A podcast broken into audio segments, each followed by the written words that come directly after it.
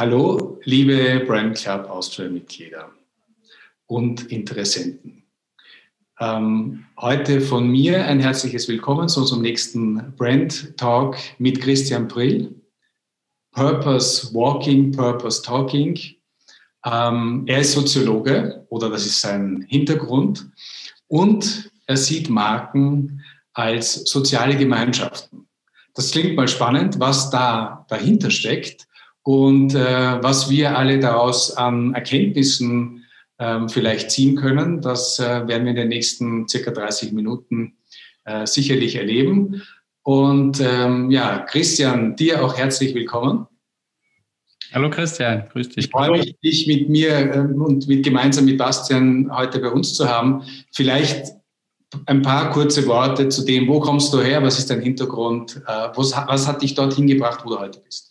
Ja, also moin aus Hamburg erstmal. Vielen Dank, Oliver, vielen Dank, Bastian, für die Einladung, äh, mit euch hier debattieren zu können über Marke und Purpose. Ein ähm, paar Worte zu meiner Person. Ähm, ja, im Grunde genommen hat der Oliver schon alles gesagt. Äh, ich bin von meinem Hintergrund her, bin ich ein Soziologe, der sich ähm, früh mit dem Thema äh, Marke angefangen hat, auseinanderzusetzen. Und Marke ist für mich weniger ein Logo, oder ein Branding, das oder ein Copyright oder, oder eine Marketingkampagne. Das alles mag es auch sein. Aber vor allem ist Marke ein soziales Bündnis. Menschen versammeln sich freiwillig um Ideen. Menschen versammeln sich freiwillig um, ich weiß nicht, Fußballvereine oder FMCG-Güter aller Art oder um Apple-Computer, so wie ich jetzt hier. Ähm, und zwingen kann man sie nicht. Und deswegen sind es, jedenfalls in der Regel nicht. Und deswegen sind es soziale Gemeinschaften, die sich bilden, soziale Bündnisse. Und das ist ein Gedanke, der mich die, die ganzen äh, letzten Jahre in verschiedenen Stationen in meinem Berufsleben immer ähm, ge geleitet hat ähm, wenn es darum ging, ähm, Marken zu analysieren und auch zu Empfehlungen zu kommen, wie Marken sich weiter profilieren sollten, was sie tun sollten. Das ist das, was ich mache in unterschiedlichen ähm, Bereichen in den letzten Jahren. Ich habe mal angefangen ähm, im Institut für Markentechnik vor vielen Jahren in der Schweiz, habe dann äh, später die Brandmeier Markenberatung mitgegründet in Hamburg bin dann fast zehn Jahre in der Designszene unterwegs gewesen als Partner für Brand Strategy und Teil der Geschäftsführung bei Factor Design und ähm, äh, habe jetzt ein neues Unternehmen gegründet, Straightforward nenne ich das. Da mache ich Straightforward Strategies und das mache ich vor allem für ähm, Designagenturen, die ich begleite in ihrer strukturellen Weiterentwicklung, aber auch wenn diese Designagenturen wiederum in Kundenprojekten so einen komplementären Blick brauchen, äh, wie ich ihn habe mit meiner soziologischen Markenbrille, dann komme ich dort mit rein. Das ist das so ungefähr, was ich mache. Darf ich vielleicht, bevor dann der Bastian ja hauptsächlich die äh, Fragen ähm, quasi führen sollte, gleich straightforward äh, einen Kommentar dazu geben, weil ich finde, es passt so perfekt, weil wir haben erst gestern auf Clubhouse einen ersten Versuch gehabt, um mal die letzten 15 Talks, die wir schon gemacht haben, äh, Revue passieren zu lassen und herauszuarbeiten, was eigentlich der Kern ist. Und für mich ist es das, dass wir ähm, im Kern immer wieder darüber äh, gestolpert, nicht, sondern zu dem Punkt gekommen sind, was ist denn eigentlich äh, der Purpose des Unternehmens, nämlich auch im Sinne von, was verspricht das Unternehmen und was hält es dann auch.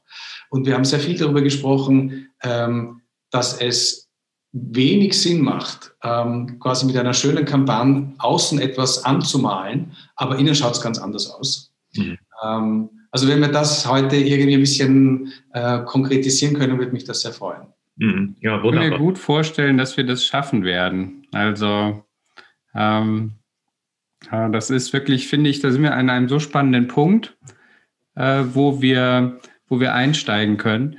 Ähm, lieber Christian, äh, wir haben ein bisschen drüber nachgedacht, wie fangen wir dieses Gespräch an und würden ja, also die Welt, die du ja gezeichnet hast, ist ja eine, eine, eine wunderbare ne? Marke als soziale Gemeinschaften, die sich um ein, ein Produkt bilden.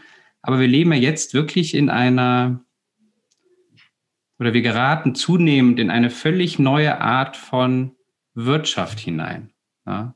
Ähm, eine Next Generation of Business, könnte man ja auch sagen, ähm, wo wir nicht nur die, die schon bekannten Themen wie Globalisierung und, äh, und ähm, ähm Verdrängungswettbewerb haben, sondern auch ähm, so Themen wie Bedeutungsverlust von Marken, ähm, zunehmende Digitalisierung, Performance Marketing, wo es auf die Metrics ankommt und auf die Execution ähm, auch sehr technologieorientiert. Ähm, wo viele Marken auch Vertrauen verloren haben eigentlich bei den Menschen, ähm, unglaubwürdig geworden sind in dem, was sie tun. Und immer mehr Leute sozusagen das Wort Markendämmerung in den Mund nehmen.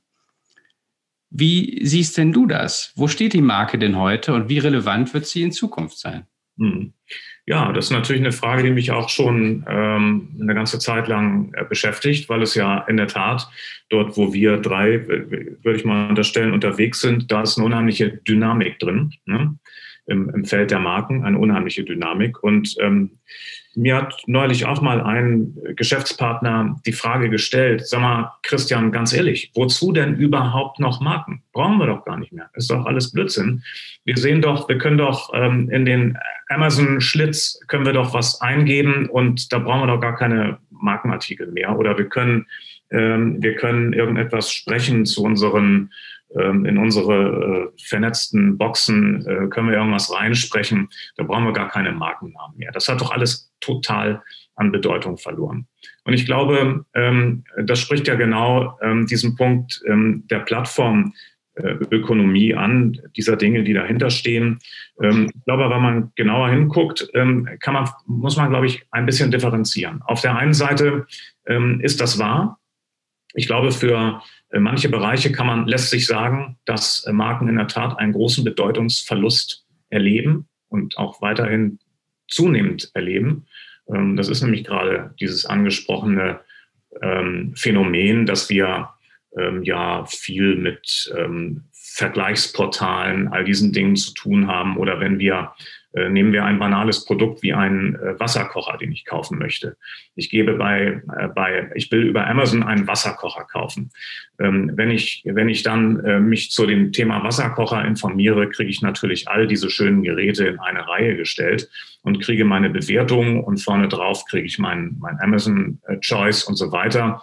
Und ähm, klassische Markenartikler, die in diesem Bereich vielleicht mal was waren, geraten natürlich an so einer Stelle ähm, doch mehr und mehr ins Hintertreffen. Also da hat ein, ich würde sagen, ein, äh, auf dieser Ebene hat ein Bedeutungsverlust stattgefunden. Vielleicht kann man aber auch sagen, es hat eine Verschiebung von Markenbedeutung stattgefunden. Das heißt, ähm, diejenigen Marken, die, die vor einigen Jahren noch, ähm, noch eine starke Rolle gespielt haben, die spielen heute nicht mehr so eine starke Rolle. Ich will ein Beispiel mal geben aus meinem, ähm, äh, aus meinem persönlichen Leben, da kann ich ganz gut die Customer Journey beschreiben, wenn ich zum Beispiel ein Ferienhaus buche. Ich, hab, ich buche meine Ferienhäuser ganz gerne über eine Plattform, die heißt FEÖ.dk, also ein Anbieter für dänische Ferienhäuser. Vor der Plattform Ökonomie war es so, dass man, wenn man in Dänemark ein Ferienhaus buchen wollte, ging man zu Nova Sol, der Platzhirsch im Markt, super bekannt, oder man ging zu Dun Center oder man ging zu einem anderen regionalen Anbieter. Heute habe ich die Plattform, den FEIÖ DK und alle diese Anbieter wie der Novasol, der Dun Center oder andere sind sozusagen eingemeindet in dieser Plattform. Ich habe als Endkunde, der ich den Urlaub in dem Ferienhaus machen will, habe ich gar keine Berührungspunkte mehr mit diesen Dienstleistungsmarken, mit denen ich früher so schön in Berührung gekommen bin. Und das geht ja sogar so weit, dass wenn ich dann dorthin fahre, habe ich, ähm, muss ich nicht mehr in irgendein Büro gehen, sondern ich kriege ja äh, eigentlich nur noch als, als äh, Textnachricht kriege ich einen, einen Code, den ich am Haus eingeben muss und schon komme ich rein.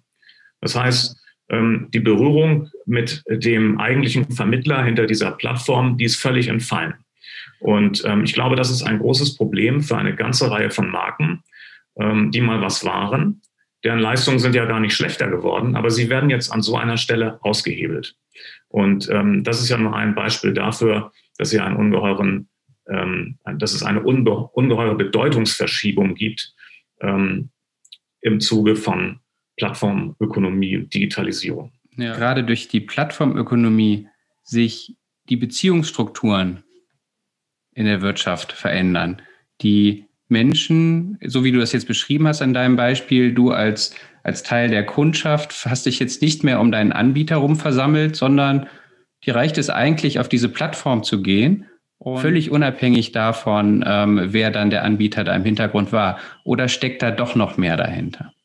Also in dem Beispiel, äh, glaube ich, ist es tatsächlich so, dass das Vertrauen gewandert ist. Das Markenvertrauen ist gewandert von den Einzelanbietern, die das früher ähm, eben in der Zeit vor der Plattformökonomie selber durchgeführt haben, mit denen ich in Berührung gekommen bin. Und dies, dieses mein Markenvertrauen ist gewandert zu dem Plattformanbieter. Wenn der seine Dinge ordentlich macht, und Fairhöhe DK macht es ordentlich, ähm, bis hin zur persönlichen Betreuung, dann doch, ähm, dann ähm, brauche ich die anderen nicht mehr. Ganz einfach. Deren Leistungen sind gar nicht schlechter geworden, aber sie sind, ähm, sie haben einfach keine Oberfläche mehr, wo sie connecten können mit ihren Kunden. Und das ist ein Problem. Und damit werden sie natürlich hinter dem Vorhang auch, ähm, äh, werden sie größere ähm, Herausforderungen haben, mit diesem Plattformanbieter in ähm, Verhandlungen zu sein.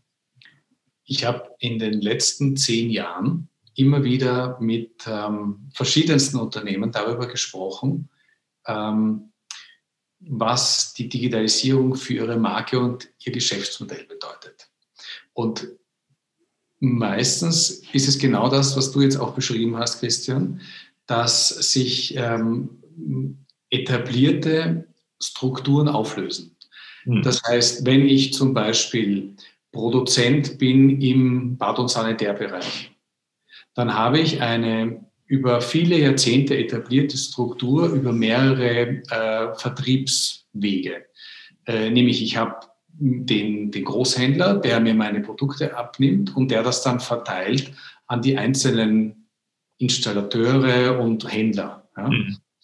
Ähm, und ich habe in den letzten zehn Jahren wirklich viel mit den Unternehmen darüber diskutiert und habe auch gemerkt, wie, wie, wenig sie es schaffen, ähm, zu erkennen, dass diese Strukturen aufbrechen oder aufbrechen werden. Warum? Weil eben ähm, da kommt einer und der macht es plötzlich direkt, einfach und vielleicht auch noch günstiger. Mhm. Und dann fallen die anderen alle plötzlich weg. Und ähm, mein Ansatz war immer, bereiten wir uns darauf vor mit der Marke und ihrem Geschäftsmodell, was da auf uns zukommt. Und das, was auf uns zukommt, können wir nur so in den Griff bekommen, wenn wir verstehen, was der Kunde braucht und wo wir ihn abholen können. Das heißt, das Thema Lead Management und zu verstehen, an welchem Punkt ein Kunde einen Bedarf hat, und da muss ich dann sein mit meiner Marke, ist halt in unserer Plattformökonomie und digitalen Plattformökonomie einfach ganz entscheidend. Und für mich spannend war immer, äh, dass die Unternehmen sagen, ja, das stimmt schon, ja, da wird es hingehen, aber ja, da machen wir jetzt mal nichts. Ja, Wahnsinn. Wahnsinn. Ne? Warum ist, warum, ist, das so? Ja, ja. Also abgesehen davon, dass ähm, das nicht so ist, dass Unternehmen sind, die kein Budget haben. Die haben wunderbare äh, digitale Erlebniswelten teilweise gebaut, ja, äh, mit ganz viel Aufwand, mit, auf internationaler Ebene.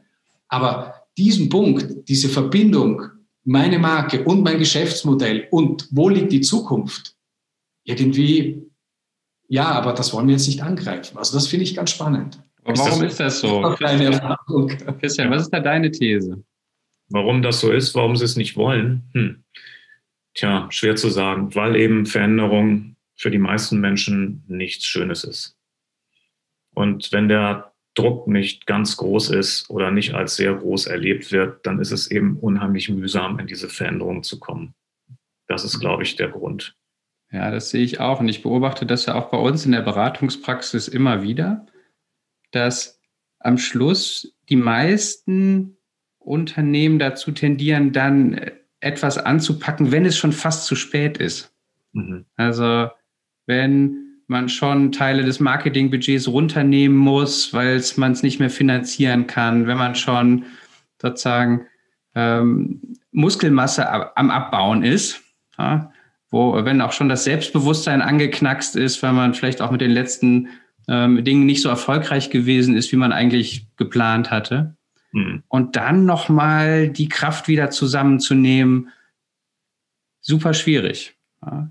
Und ich wünsche eigentlich jedem Unternehmen an der Stelle eben an dem, wenn es am Peak ist, wenn es am, wenn es richtig vibrant ist, lieber Oliver, dann, dann richtig Gas zu geben. Also dann eben sich nicht darauf auszuruhen und zu sagen, ah, jetzt läuft ja alles, sondern dann eben sich nicht auch ähm, sozusagen ähm, einlullen zu lassen von dem Erfolg, den man gerade hat, sondern dann den, den Hunger zu entwickeln und die, die Aggressivität irgendwie auch, um zu sagen, okay, und jetzt versuche ich das alles wieder doch nochmal neu zu erfinden und auf ein anderes Level zu, mhm. zu bringen. Weil ich glaube, ich glaube fest, dass so ein Mindset, das setzt aber wie so auch eine, eine andere Art von Mindsets vielleicht voraus, einen dazu bringt, in dieser, in dieser Next Generation of Business, in die wir uns reinbewegen, ähm, ähm, erfolgreich sein zu können. Und vielleicht kommen wir wieder ein bisschen zurück zu dem, zu dem Fall, äh, okay, eigentlich eine tolle Marke gewesen, hatte eine, eine treue Kundschaft, ist jetzt aber aufgegangen, ein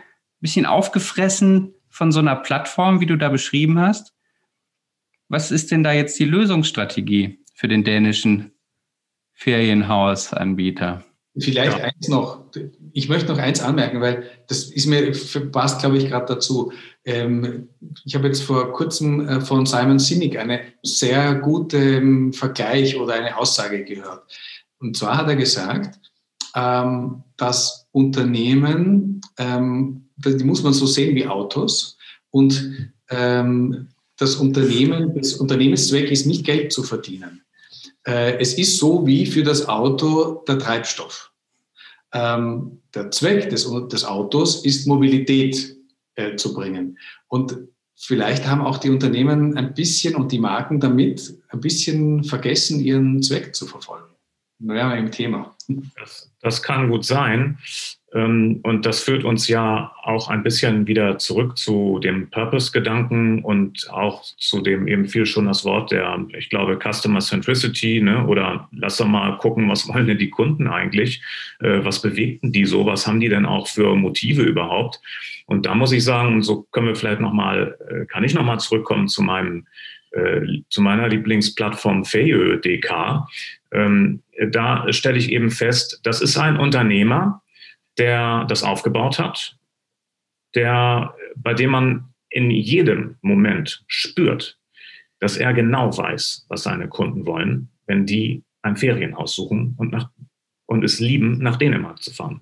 Er weiß es genau. Und das spüre ich bei den anderen Anbietern nicht. Und ich kann es ganz konkret sagen, er, das ist eine sehr, obwohl es eine Plattform ist, ist es eine sehr persönliche Kommunikation, die dort gepflegt wird. Es ist ähm, eine Plattform, die Suchkriterien mit ermöglicht, die sehr aus, der, äh, aus den Kundenmotiven heraus entwickelt sind. Also solche Dinge wie, ist da ein kinderfreundlicher Strand? Mhm. Kann man ja mal fragen. Ne? Kann man da in der Nähe Eis kaufen? Und es entwickelt sich immer weiter. Also es sind die Fragen, die auch ein bisschen einen Twist haben. Und man kann sogar angeben, ob man ein Retrohaus bevorzugt, weil man sich vielleicht erinnern möchte an die Urlaube, die man selber in seiner Kindheit dort schon verlebt hat. Mhm.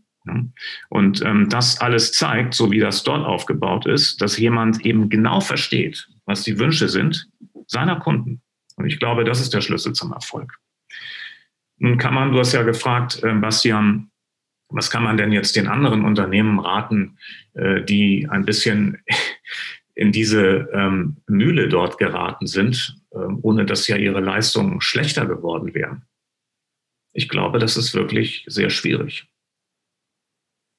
Sie müssten ja letzten Endes dann auch versuchen, an irgendeiner Stelle einen Mehrwert zu generieren, der durch diese Plattform, wo sie nun nicht mehr so gut sichtbar sind, äh, den diese Plattform nicht bieten kann. Was das im Einzelfall ist, I don't know. Ich glaube, man müsste es aus ihnen selbst heraus entwickeln. Ja, da, ähm, da denkst du genau in dieselbe Richtung wie ich auch. Äh, und ich finde, du hast auch eigentlich so ein bisschen noch in dem, was du vorher erzählt hast über deinen Plattformbetreiber, auch die Antwort und die Empfehlung eigentlich für die Anbieter des Ferienhauses klassischer Natur mitgegeben. Weil solange der sich als Anbieter eines Ferienhauses versteht, er natürlich auch nicht die Customer Centricity entwickeln kann, die es braucht, um die Nähe zu seinem Kunden wieder hinzubekommen. Aber ich glaube sozusagen, ähm, dass er sozusagen da, da sozusagen das ist halt die die die Schnitzeljagd jetzt, die du die du aufgemacht hast, da jetzt hinzugehen und sagen, was ist denn das ganz Besondere dieses Ferienhauses hier in der Konstellation? Und wie kann ich die Besonderheiten, die relevant sind für die Leute, die da kennt man ja, wer da kommt, ne, ähm, spürbar zu machen und an den richtigen Stellen sozusagen in Erscheinung zu bringen, wo die sind ne, und was die an mir schätzen und das äh, weiter auszuarbeiten in allen Facetten, ähm, die meinem Geschäftssystem da zur Verfügung stehen.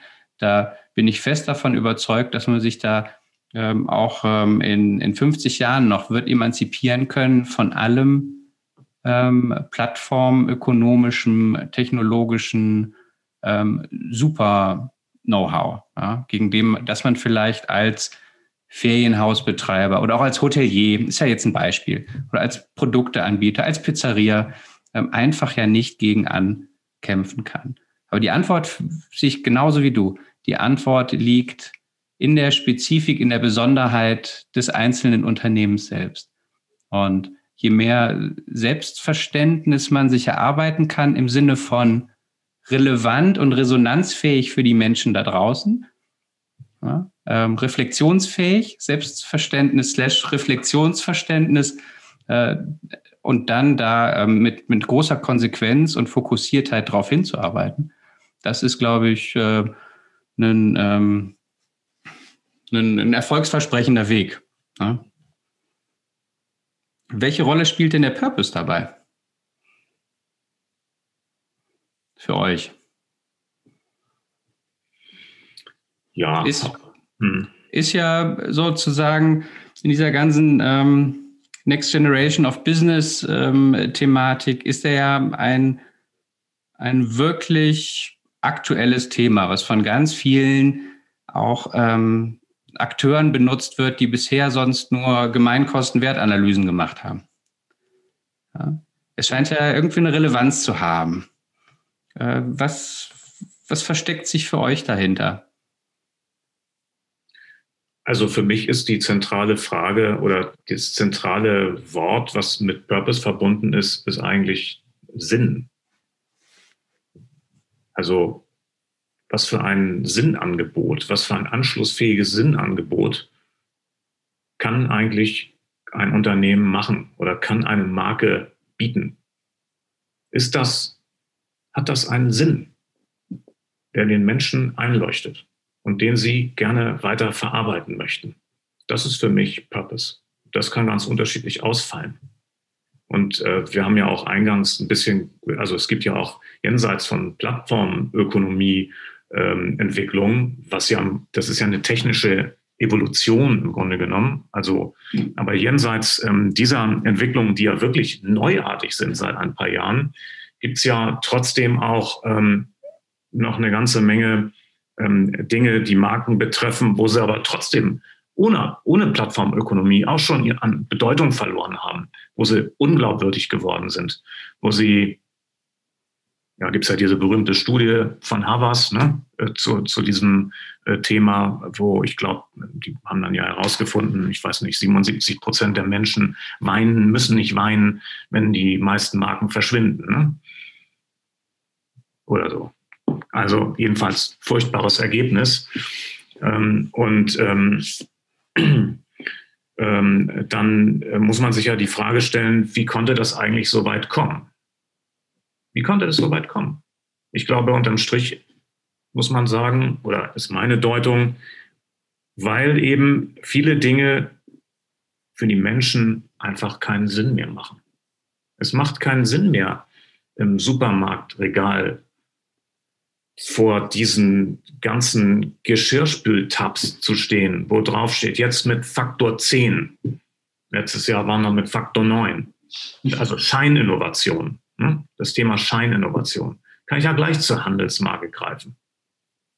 Kommt doch eh aus demselben Haus. Wird meine Vermutung sein als Konsument. Viele Menschen denken so. Nicht ganz zu Unrecht, wie wir wissen. Und da haben, glaube ich, ähm, da glaube ich, liegt ein zentrales Problem vieler Marken, jenseits von Plattformökonomie-Problemen, dass ihre Sinnhaftigkeit einfach Schaden genommen hat. Ja, Bedeutungsverlust, aber hausgemacht. Viel zu lange ausgeruht auf dem Strickmuster, was sie immer hatten. Immer dasselbe, immer dasselbe oder auch immer äh, stärkere, ähm, also ich meine, Märkte neigen ja zu immer stärkeren Ausdifferenzierungen. Das ist ja auch natürlich.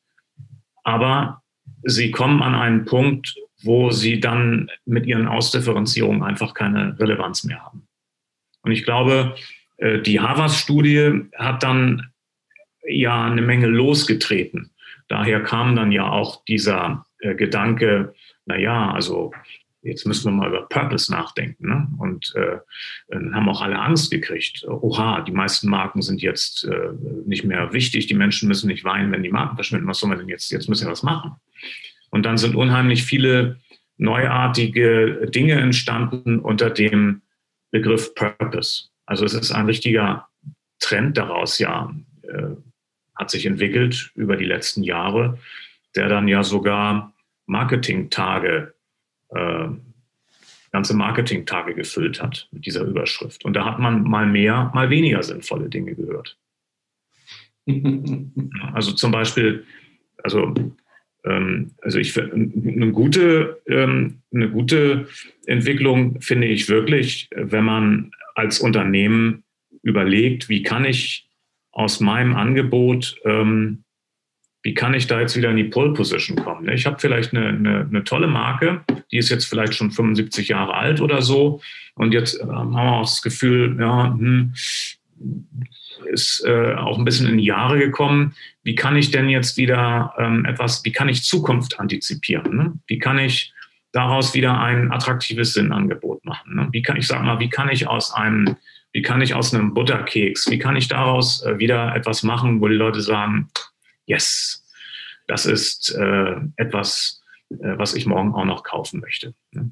So, da muss ich ja ständig drüber nachdenken. Aber ich glaube, das kann nur aus einem selber kommen, ähm, so eine Art von Purpose-Gedanken. Und da muss ich natürlich, das wäre jedenfalls äh, mein Ansatz, da würde ich immer versuchen, eben auch ähm, möglichst Zukunft zu antizipieren und Zukunft zu kuratieren. Also zu gucken, was sind denn Makrotrends? Also weiß ich, natürlich ist ein Makrotrend ist natürlich Nachhaltigkeit. Aber was bedeutet das für mich? Was bedeutet Nachhaltigkeit für mich? Muss ich jetzt morgen alles mit Hafermilch machen und nicht mehr mit Kuhmilch? Muss ich jetzt morgen alles, äh, ich weiß nicht, vegetarisch anbieten, wenn ich im Food-Bereich unterwegs bin? Oder äh, muss ich andere Verpackungen haben? Das muss man sich im Einzelfall dann angucken. Aber es macht auf jeden Fall Sinn, glaube ich, sich damit auseinanderzusetzen, was ist heute und was ist in fünf was ist in fünf Jahren wahrscheinlich wichtiger noch als heute und was bedeutet das für mich ganz konkret. Und daraus kann ich dann aus mir selbst heraus meinen spezifischen Purpose entwickeln und äh, werde damit garantiert Menschen äh, begeistern können. Was ich nicht gut finde, und dann bin ich auch fertig gleich, dann interessiert mich eure Meinung, was ich nicht gut finde, und das habe ich auch auf am Marketingtag allerdings schon vorletztes Jahr gehört, in Düsseldorf, glaube ich, wo sich ein Verantwortlicher eines Discounters auf die Bühne stellt, also Penny Discount, und sagt, wir haben Purpose neu interpretiert und wollen damit die Marke aufladen. Wir unterstützen jetzt Festivals äh, mit dem Penny Discounter und äh, da verteilen wir dann auch äh, Prosecco und so und die Leute sollen Party machen und alles. Wo sie sagen, ganz ehrlich, liebe Freunde, das führt nicht in die richtige Richtung. Das ist verkehrt da würde ich eher sagen, was hat denn ein Discount-Publikum für ein Thema? Was hat denn das für ein Motiv? Da ist doch wahrscheinlich eher das Motiv, wie kann ich für 10, 15 Euro am Tag meine Familie satt kriegen, dass es schmeckt und gesund ist? Warum kann ich nicht so etwas anbieten? Das ist ein Purpose. Die Leute, die Familie an den Tisch bringen. Und dann kann man mir auch nicht erzählen, dass das kein emotionales Thema ist. Denn ein emotionaleres Thema kenne ich gar nicht, ehrlich gesagt. Da brauche ich nicht Prosecco verschenken auf dem Festival. Also ich kann das unterschreiben. Und äh, meine Erfahrung zeigt immer wieder, dass der Sinn, der Purpose ähm, über die Jahre dann irgendwann verloren geht. Also man hat eine Geschichte, ähm, also vor allem etablierte Unternehmen. Ja? Man hat diese Geschichte, man hat irgendwann mal äh, Jahre gehabt, da war es aus irgendwelchen Gründen das Produkt oder die Produkte besonders erfolgreich. Ähm, ja, und dann hat man einfach so weitergemacht und weiterentwickelt. Und wenn man dann in diese Unternehmen hineingeht und fragt, was ist denn da eigentlich der Sinn eures Angebots? Dann ist da irgendwie Ratlosigkeit.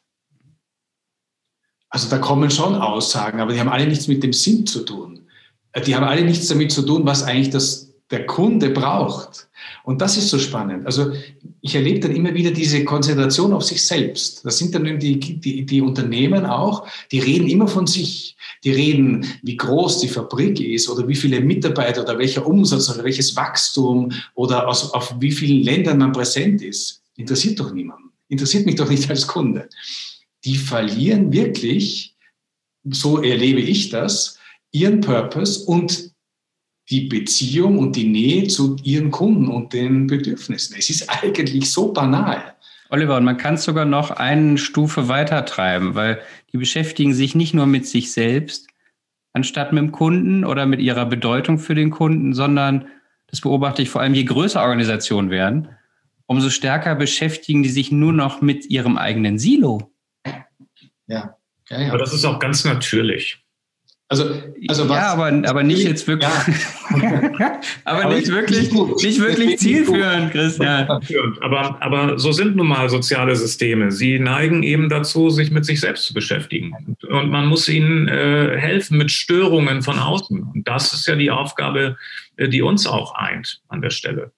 Also, also was ich abschließend noch sagen möchte dazu, was immer extrem hilfreich ist, ist einfach mal äh, diese Kundenreise von nämlich dem Augenblick, wo ein Bedürfnis entsteht, die einmal durchzuspielen und ähm, sich zu zwingen, die Kundenbrille aufzusetzen. Das ist übrigens das Allerschwierigste.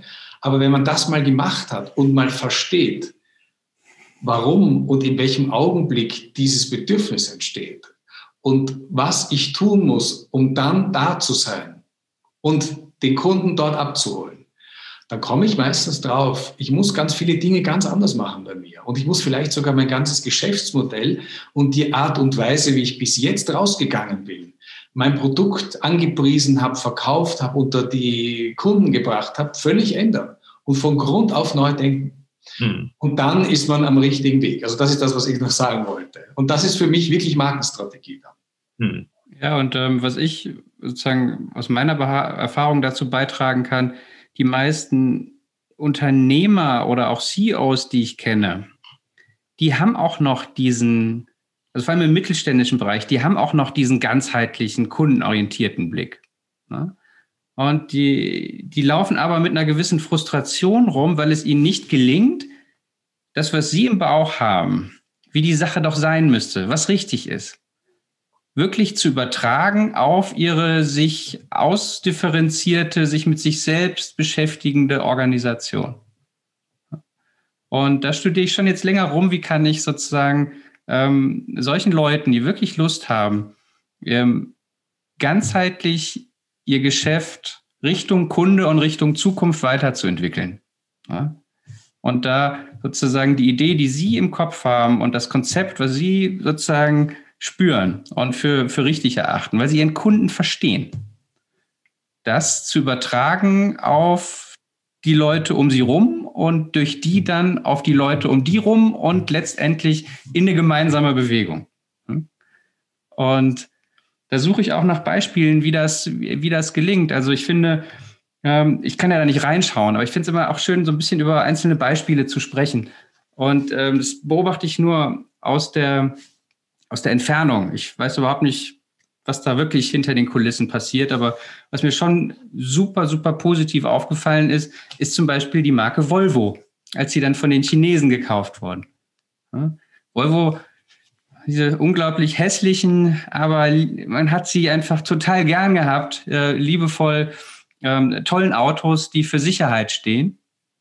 Und ähm, wie jetzt sozusagen diese Marke da mit einer Konsequenz und einem Selbstverständnis in diese Richtung sich weiterentwickelt in die Zukunft, obwohl es also sozusagen nicht mehr derselbe Inhaber ist, finde ich einfach großartig. Ja? Und auch wie man das dann in der Kommunikation spielt, dass man dann halt nicht sagt, oh, Volvo Sicherheit, sondern das dramatisiert und sagt, ich weiß nicht, der CEO hat da vor ein paar Jahren doch die Devise rausgegeben und das ging durch die Presse. Ja, super wirkungsvoll. Sagte, in, ich weiß nicht, welche, welches Jahr es aber in 2025 oder so, wollen wir, dass kein Mensch mehr auf der Welt durch ein Volvo getötet wird. Und da entsteht äh, eine Zugkraft, eine Zugkraft in die Zukunft. Und ähm, da sozusagen ist das jetzt ein Purpose, aber es ist ein unglaublich starkes kommunikatives Tool, was mit so einer Dramatisierung und so einer pointierten Zukunftsorientierung, die aus dem Selbstverständnis der Vergangenheit rauskommt. Hm? Super stark. Ähm, das ist ja die Vision, oder? Das ist die Vision. Das ist die Vision. Und sie ist interessanterweise ja total kontinuierlich. Ne? Ja. Hm, ja, also ich meine, das ist ja eigentlich nichts Neues für Volvo. Deswegen ja. kann ich also nur weil, um, das, um, den, um Punkt noch zu Ende zu machen, deswegen kann ich es ja verstehen, dass sozusagen, es wird ja immer dieses Purpose Washing. Oder ist es jetzt nur eine kommunikative Kulisse oder ist es mehr, ist mehr dahinter?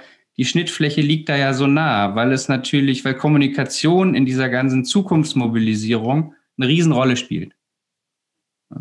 Ähm, und wir dann irgendwo an die Schnittstelle kommen zwischen Ambition eines Unternehmens und der Authentizität, der Identität heute differenzieren zu müssen oder so ein bisschen da, auf jeden Fall reiben die alle, die ziehen einander. Äh, wenn wir uns nur authentisch geben und total glaubwürdig, äh, dann, dann fehlt uns vielleicht Zugkraft in die Zukunft. Und wenn wir uns zu ambitioniert darstellen, dann wirft man uns vor, das seid ihr doch gar nicht. So. Und dieses Spannungsverhältnis natürlich richtig zu treffen, ist, glaube ich, da die, die Kunst dabei oder die, die, ähm, die knifflige Aufgabe an der Stelle. Ähm, habt ihr noch Beispiele für guten, gelebten Purpose oder zumindest visionäre Markenarbeit an der Stelle, die, die da so ein bisschen diese, in, die, den Laden in Bewegung bringen kann? Also ich äh, möchte eine meiner Lieblingsneuen Marken mal ähm, jetzt hier vorbringen. Und zwar ähm, auch ein Mobilitätsanbieter, wenn man so will. Der heißt, ähm, vielleicht, ich weiß nicht, ob es bei euch bekannt ist schon vor Ort, aber wahrscheinlich ja, Swap Feeds. Kennt ihr das? Klingt wieder dänisch. Nee, das ist aus Holland. Also Feeds sind die Fahrräder. Okay. Swap Feeds und ähm, die haben immer so ein blaues Vorderrad vom Produktdesign her. Ne? Das sind, ähm, das ist, ähm, ähm, Swapfeeds ist ähm, angetreten und hat gesagt, wir machen Leihfahrräder individuell für dich. Ne? Also ich kann mir für 20, für 17 Euro im Monat kann ich mir bei Swapfeeds ein Fahrrad ausleihen. Das wird mir vor die Tür gestellt und das Markenversprechen ist, du hast immer, du hast immer ein einsatzfähiges Fahrrad. Nie mehr einen Platten. Wenn es kaputt ist, kommt jemand, stell dir ein neues hin. Und ähm, das ist nach meiner Beobachtung jedenfalls, hier, ich sitze äh, also sozusagen im inneren Hamburg, ähm, nach meiner Beobachtung von, von, der, von, von, einem, von einem ganzen Erscheinen auf der Straße offensichtlich ein großer Erfolg. Und ich habe es auch ein bisschen recherchiert. Ich sehe, es breitet sich aus. Es ist, und es ist, äh, es breitet sich eben auch deshalb aus, weil es eine, eine weil es ein Motiv erkannt hat, was Leute ähm, immer genervt hat beim Fahrradfahren. Man hat einen Platten.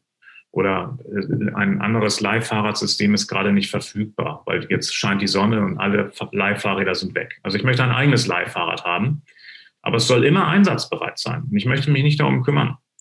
Und es muss ein tolles Fahrrad sein. Es soll gut aussehen, nicht so schwerfällig, schönes Design, super Stadtfahrrad mit einem Korb vorne dran oder was Sportliches oder so. Und ähm, dieser Purpose, dass du immer gut ausgestattet bist mit diesem Ding für diesen monatlichen Preis, ähm, der ist gut. Es ist ein, ein, ein Kundenmotiv, was da ist, was einen Erfolg hat in den Städten und was sehr, sehr gut, sehr, sehr zeitgemäß kommuniziert wird. Also das ist eine, im Moment äh, eins meiner, aus einer Markenführungsperspektive und aus einer Purpose-Perspektive, eins meiner Lieblingsmarkenbeispiele. Was mir an dem Beispiel besonders gut gefällt, ist, dass es so, so down to earth ist. Dass es, Total down to earth, ja. ja. Dass es eben nicht, Purpose bedeutet dann eben nicht, ähm, den, äh, den Weltfrieden oder den, ähm, den Klimawandel oder die soziale Spaltung oder die Migration aufzuhalten, sondern kann ganz down to earth beim eigenen Kunden liegen ja, und bei dem, bei dem positiven Beitrag, den ich dem stiften kann. Genau, es löst ein Problem und es bietet einen Sinn und einen Nutzen. Im Grunde genommen sind es ja jetzt keine völligen äh, Neuheiten, äh, die unter diesem, jedenfalls meiner Ansicht nach, äh, die unter dem Purpose-Gedanken jetzt so äh, aufkommen. Ähm, aber ja, es ist überraschend äh, einfach sogar.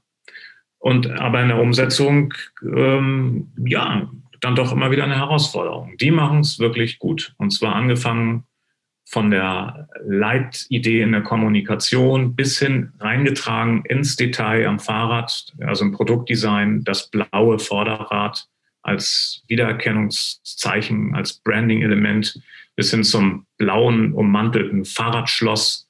Also man sieht immer sofort ein Swapfeeds. Mhm. Super. Ich glaube, wir kommen zu unserer Abschlussrunde, oder? Ja, okay. ähm, lass uns doch ähm, straightforward denken. Was haltet ihr davon? Ähm, straightforward, lieber Christian. Ähm, jetzt gibt es aber ganz viele, die den Dreh noch nicht raus haben. Ja, die sind noch zu weit weg vom Kunden. Die ähm, lassen sich auch noch mit Kommunikationsgetöse ablenken und haben noch gar nicht erkannt, was so ein konkreter Purpose-Bewusstwerdung eigentlich für ihr, die Zukunft ihres Geschäfts bieten kann. Was können wir denn tun? Wie können wir denen helfen? Aus deiner Sicht? Ja, also ich glaube, es ist immer gut, sich ähm, damit auseinanderzusetzen mit der Frage, was bringt die Zukunft und was bedeutet das für mich? Ne? Also ich habe vorhin schon gesagt, Makrotrends ist ein Thema, finde ich, und das auch dann wirklich ähm, mal auf sich selber anzuwenden. Also ähm, was sind die großen Linien sozusagen? Und ähm, so, dass es auch dann aber nicht nur Schlagwort bleibt, sondern dass man sich fragt, was heißt denn das jetzt ganz, ganz konkret? Ne? Was bedeutet Sustainability für mein Angebot? Was auf, in welchen Feldern betrifft es äh, mich positiv oder wo kann ich, was heißt betrifft es mich, in welchen Feldern kann ich dazu, ähm, kann ich dazu ein, ein, kann ich dazu Chancen auch äh, entwickeln? Und äh, dann finde ich total wichtig, ähm, sich eben mit den Motiven der prospektiven Kunden äh, beziehungsweise der bestehenden Kunden wirklich auseinanderzusetzen. Und ich weiß nicht, möglicherweise kennt ihr die, habt ihr auch diese Erfahrung in eurer Arbeit äh, schon oft öfter gemacht. Ich habe sie öfter gemacht. Ich finde total erstaunlich, dass man immer wieder feststellt, es ist alles bekannt, aber mit den eigenen Kunden hat irgendwie keiner so richtig gesprochen. Das ist doch wirklich ein Witz. Ne? Und äh, das kann doch gar nicht wahr sein. Und da würde ich sagen, hey, Leute, das ist wichtig.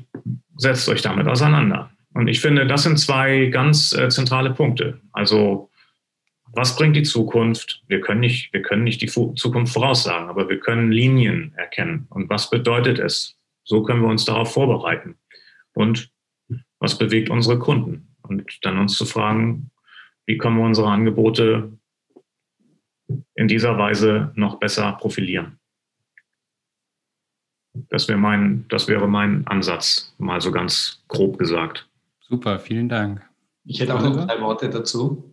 Hm. Ähm, die sind eigentlich ergänzend. Ähm, ähm, Jeff Bezos wurde mal gefragt, ich habe das eh schon mal in Talks davor auch gesagt, äh, was die Zukunft bringt. Er hat gemeint, falsche Frage. Ähm, es geht eigentlich darum, und das wäre eben als ergänzend zu sehen, ja, weil natürlich muss man schauen, wo äh, eben Veränderungen sind in der Technologie, im Umfeld. Aber er hat gesagt, es geht darum, was bleibt gleich. Also vor allem bei den Kundenbedürfnissen. Und das finde ich auch einen wichtigen Ansatz, weil er hat gemeint, er ist überzeugt davon, er weiß nicht, was in zehn Jahren ist, aber er ist überzeugt, dass auch in zehn Jahren die Menschen äh, günstige Produkte haben wollen, eine große Auswahl und sie wollen sie schnell haben. Hm.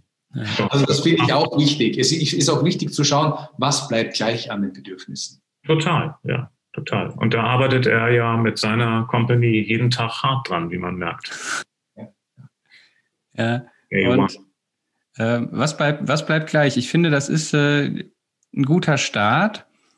Ähm, und, und dann muss man, glaube ich, aber sozusagen die Anschlussfrage stellen und sagen, okay, wenn ich verstanden habe, was da beim Kunden gleich bleibt, wie löse ich denn das oder wie, wie liefere ich ihm das auf die bestmöglichste, modernste State-of-the-Art Art und Weise heute? Ja? Also zum Beispiel im Rahmen des stattfindenden Wandels, genau. Im Rahmen des stattfindenden Wandels und der, der neu entstehenden Möglichkeiten, wie ich das einen Ticken besser oder einen Ticken anders, einen Ticken differenzierender als meine Wettbewerber, die vielleicht hoffentlich noch ein bisschen schlafen, machen kann. Ja?